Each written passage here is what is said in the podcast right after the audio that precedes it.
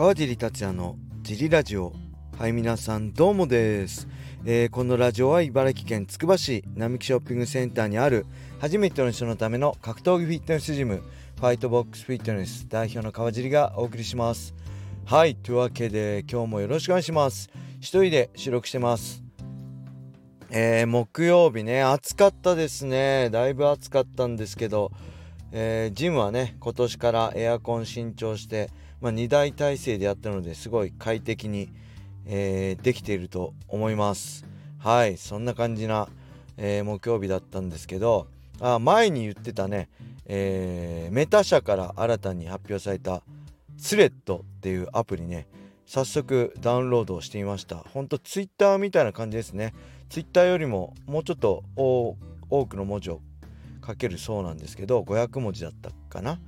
はいなんですけどなんかいわゆるツイッターみたいな感じでいまいち使い分けもよくわからないしえー、まあ、今後ねツイッターがもどうなるのかわかんないんですけどどっちかにまたあのどっちか覇権を握るのかそれとも両方使いこなしていく感じになるのか何も読めませんねはいとりあえず登録してみたんでもし興味あればフォローよろしくお願いします。はい。そして、えー、以前言ってたね、えー、UNEXT での、えー、何でしたっけ？さまよう刃。えー、結局ね、その次の日に全6話見ちゃいましたね。これめちゃくちゃ重い話なんで、えー、この話しましたっけ？なんかしたかしたかしてないかも覚えてないんですけど、もう一度、もししてたらしますね。全6話なんですけど、娘を持つ父親はねマジねあの怒るかもう切なくて途中見るのやめちゃうかどっちかだと思うのでね、えー、ぜひ興味あれば見てください。そしてそれに続いてえー、っとねラストマンも見始めました。これ今年の6月ぐらいまでやってたやつらしいですね。あの福山雅治と大泉大泉洋さん大泉洋さんのえー、主演で全盲の、えー、FBI 捜査官と、えー、犯人逮捕のためには手段を選ばない、え孤独の孤高の刑事が、え難事件に挑んでいく。そうです。これもねめちゃくちゃ面白いんで見始めたんですけどまた止まんなそうですね。おすすめです。なんかあれですね。UNEXT が何でしたっけこれ。パラビ？パラビとまた統合してパラビのものが見れるようになってねより見れるものが増えてます。はい最高ですね。はいそんな感じでえーとレター行きましょうか。レターもね結構来てるんですよ。ありがとうございます。いつもお世話になっております。Y 口です。早速ですが質問です。先日いらっしゃったお客様がタイガージムで練習をしていたという方で朝日昇がその時選手でいたそうです。そこでふと思ったのですが川尻さんはシュートつながりなどで朝日昇との思い出はあったりするでしょうか？朝日昇といえばタフの長所のモデルという印象が強いのですが実際会った人の声を聞きたいです。もしあれば教えてください。よろしくお願いいたします。はいありがとうございます、えー、この朝日昇さんっていうのは、えー、僕のね格闘技始めたバックボーンシュートの、えー当時四天王の一人でしたね。僕の師匠である櫻井マッハ隼人さん。そしてシュートのカリスマ、えー、佐藤ルミナさん。そしてえー、あれですね。ヘビー級のチャンピオン。沿線井上さん。ね。そしてもう一人が、えー、ライト級、ね、今でいうフェザー級のチャンピオンだった朝日昇さんだったんですよね。で僕はねあんまりやっぱり世代が違うのであまりにも恐れ多くてあまり喋ったことないんですけど少し喋った時はねすごい早口でしたね。すごい早口で、えー、なんだろう。よく喋る人だなっていうのは印象でした。もっと寡黙な感じかと思ったらめちゃくちゃ早口に喋るんですよね。でこれタイガージムスーパータイガージムですかね。はい。佐山さんの。であれですね。なんか印象があったといえばなんだろう。えっ、ー、とね朝日さんが作っデザインしてくれた川尻 T シャツをが某かい、えー、某会社で作ったんですけどまあいろいろあってねそれはお蔵入りになりましたね。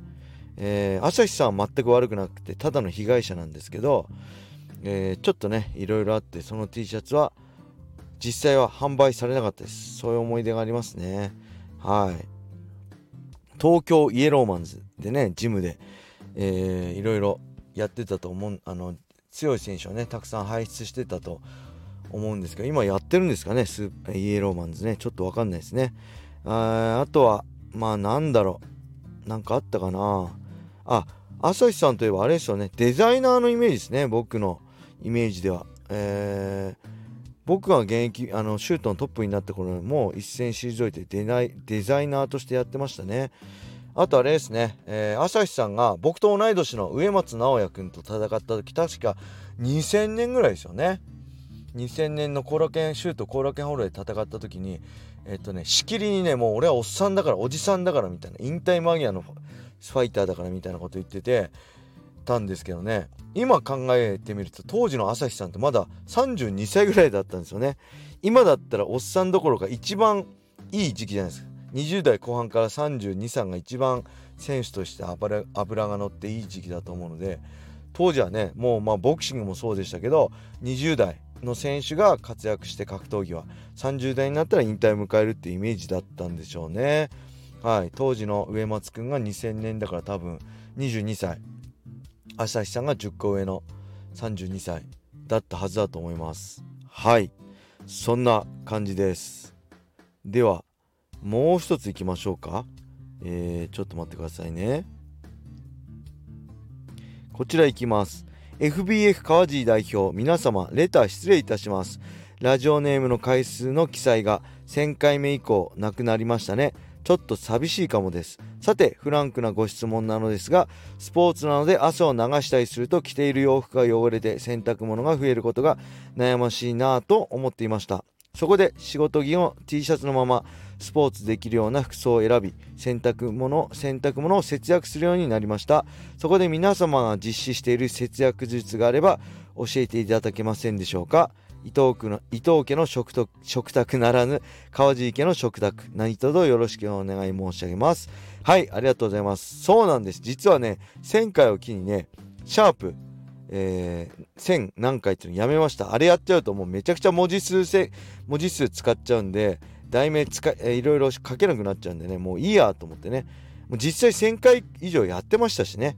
あのー、なんでねなくしました。寂しいとのことですが我慢してください。はい。そして何ですか？あ伊藤家の食卓今知ってる人いないんじゃないですかこれ。もう年齢分かっちゃいますね。川尻家の食卓なんかあるかな？僕もねえー、っとまあ、まあ、今ね奥さんがやってくれてるんであれですけど、えー、奥さんがねあの妊娠してて僕あ妊娠してた頃じゃないか。あれですね震災で、えー、実家に戻ってたから僕一人暮らしした頃はねもうめんどくさいんであれですね。洗濯機入れて乾燥して洗濯機から出して来て練習,、えー、練習行ってましたね。だからね僕本当にねあの今はニューエラにサポートしていただいているので全身ニューエラですけどそれがなかったらねもう毎回同じですね。一時期ありました。もう毎同じ T シャツを何枚か買って同じパンツを何枚か買ってそれを着回しするって乾いたものから着てくみたいな。ほんとね服とかおしゃれとか興味ないんであのそういう感じでした。だから練習着もね結局ね汗対策でロングスパッツが一番いいんですよ。でロングスパッツの上にまあショートパンツ履くとえっ、とねやっぱり洗濯物増えるじゃないですか。めんどくさいじゃないですか。僕ミニマムにしたい。ミニマリストにミニマリストになれないんですけどミニマムにしたいんで結構ねもうだからロングスパッツとえ上はえー、っと暑いので夏とかはねショートえー、短半袖のラッシュガードでしたね。そのスタイルが一番良かったです。だから余計なもの確かにやんない持ってかないし練習着もね持ってくるは減らしましたね。一時期はね僕ね結構いっぱい入れちゃうんですよ。あの海外行く時もねもうもしかしたら使うかもしんないっていっぱい入れちゃうんですよね僕の悪いとこ。だからなるべくそういうの減らしたくて最小限の荷物行きたくてこの前の北海道北海道の解説の時はもうほんと当日着ていく上下パンツ靴下えーえー、とズボンと T シャツ。で解説の日は翌日はもうスーツしか持ってこないスーツと、まあ、シャツと、えー、あれですね T シャツだけ持ってったんです。であとはパジャマ、えー、パジャマもねパンツがめんどくさいんで海水パンツみたいのと T シャツ。1枚。で帰る日の3日目の T シャツとパンツと、えー、ズボンと靴下。それしか持ってかなかったんですよね。でね、えー、試合当日ねまあだから打ち上げあるって言われたんで、まあ、スーツのまま行けばいいやと思ったんですけど大会がねあまりにも早く終わりすぎてあのー、ホテルでの待機が2時間ぐらいあったんですよ。で2時間ベッドベッド汗かいて解説ね。汗びっしょり解説してそのまま着てくの嫌だったのでシャワー浴びたらもう着てく服ないんですよ。翌日の服しかないんで、まあ、どうしたかっていうとえー、っとねパジャマ。でパジャマ結局ホテルにパジャマ用意されてたのに着てなかったあのショートパンツのと T シャツを着てってそれをで打ち上げ行ったらね杉山さんあの杉山静香さん梶さんなんでハーパンなんですか？ってちょっとクスってされててあいやこれちょっとパジャマこれしかもうなくてって言ってね。やっぱりねあの最低限だといろいろ困るなと思いつつまあ今度もいろいろ地方でとかねもしかしたら海外とかの解説もあるかもしれないんでもうなるべくね最小限で持っていくのが目標です。なんかいいっすよね。少ししか持ってかないちっちゃい海外行くのにもリュックだけみたいなちょっとかっこいいですよね。僕いっぱいになっちゃうんでバッグすごい大きなバッグになっちゃうんでちょっとその辺憧れますね。はい。ミニマリストにはなれないですけど、まあ、必要最低限の荷物でね出かけられるような男になりたいなと思ってます。はい。そんな感じでレターありがとうございました。今日はこれで終わりにしたいと思います。レターもどしどし募集しております。よろしくお願いします。それでは皆様良い夜を。またね